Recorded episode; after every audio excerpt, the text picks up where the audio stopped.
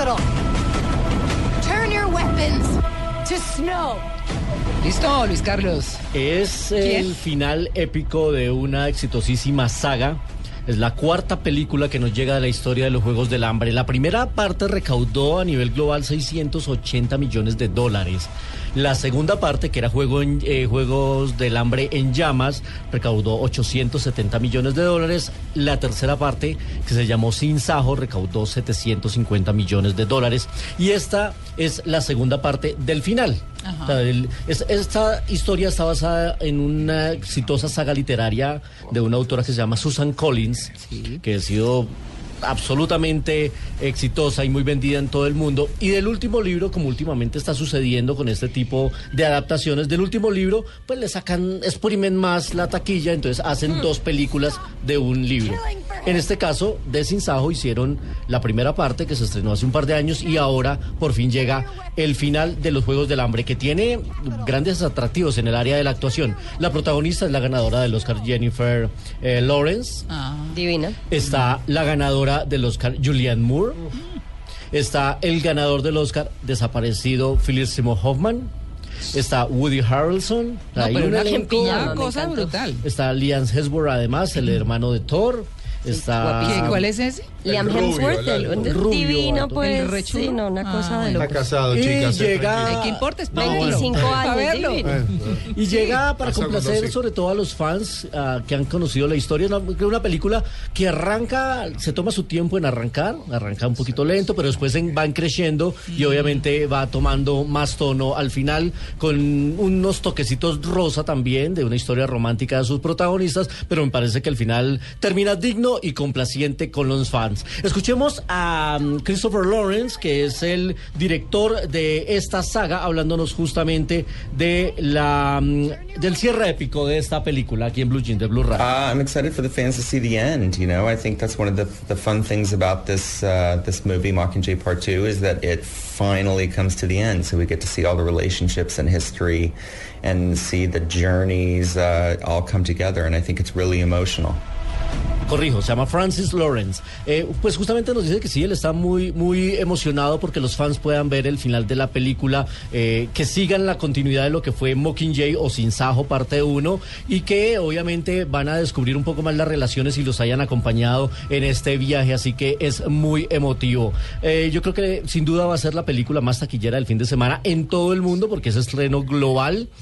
Tumbarán en el caso de los Estados Unidos a 007, que ya lleva dos semanas siendo la más taquillera. En Estados Unidos, en Colombia sucedió algo que era ah, para nosotros impensado.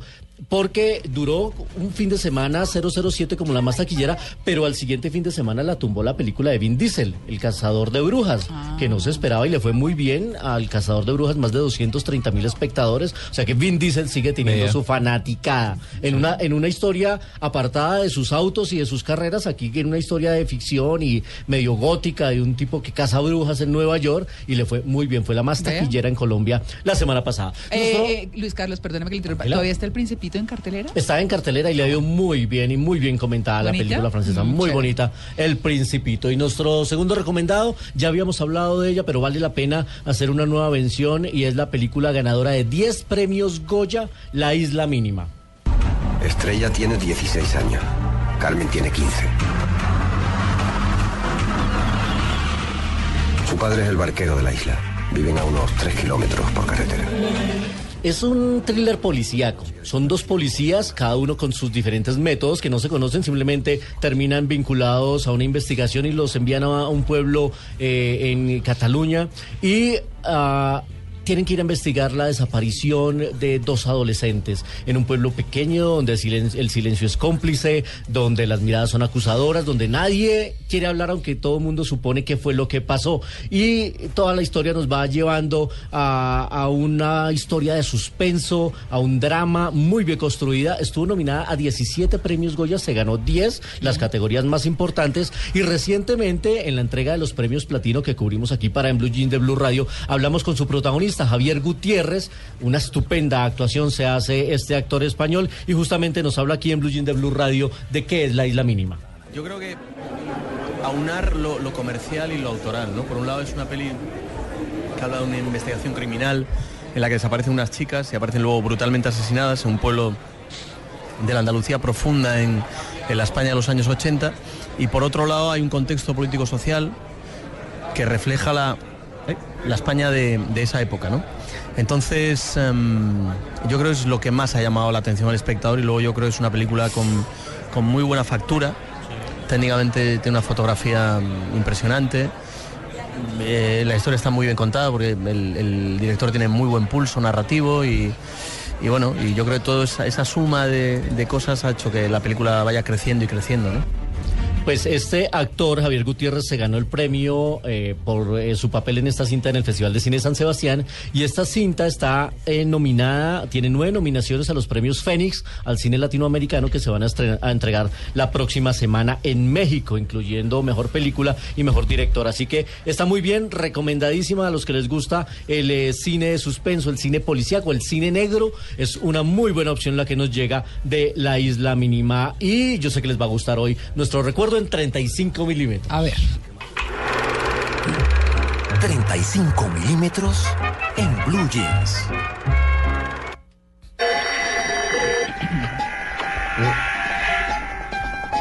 Dr. David Banner. Sí.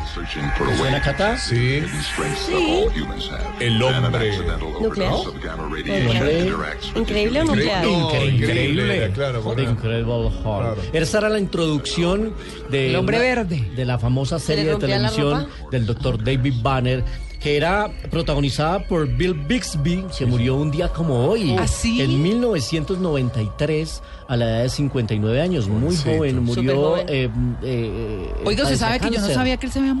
Bill Bixby. Ah, no friegue. Que No, pero mire, también- mire cuando me estoy enterando, ¿no? Lo Como 20 años conocimos- después. 20 años. Lo conocimos primero porque actuaba en Mi Marciano Favorito. Sí. Era Sí. periodista, Mi Marciano Favorito. Ah, y después lo conocimos ya. ¿Es que llegaron a ver mi marciano favorito? Claro. Sí. El amigo, Claro, era el amigo Mac, ¿no? Era Sí. la de los ojitos saltones. ¿Era ese? Que movía las cosas con el dedo. Sí. Creo que sí. Creo que movía sí, las, sí, sí. tran- teletransportaba las cosas con el dedo. ¿Era Ro- con Robin Williams o no? No. ¿No? ¿Mi marciano favorito? No, será. No, no, no, no, es es Morgan chequeé. Esa era Ah, Será Morgan Milne. Será Morgan Milne, ah, la serie. entonces estoy confundida, no.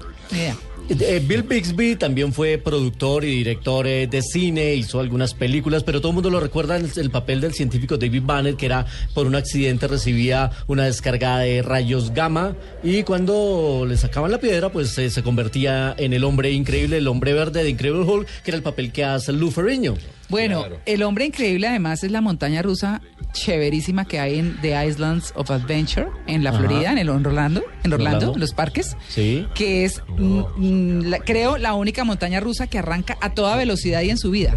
Es una cosa espectacular. Es espectacular. Y recuerden ustedes que... Eh, eh, Bill Bixby no es el, el hombre de verde. No, Bill Bixby, ese era Lou Ferrigno, que era el hombre grande, musculoso. Pague ese es Ferrigno, que ahí no lo tiene en Google. nada, y Bill Bixby era el científico que se convertía en el hombre Ah. increíble. Y recuerden ustedes eh, que el mayor presupuesto se lo gastaban en camisas a cuadros. Sí. Y al final se iba el Bill Bixby con esta música. Ah, sí. Se iba ahí, Y con el bolsito. sí, caminando por una calle. Y con los harapos. Y ahí con su, con su mochila y se iba caminando por una calle en los Estados Unidos. y así siempre terminaba el hombre increíble. Muy bien, Luis Carlos.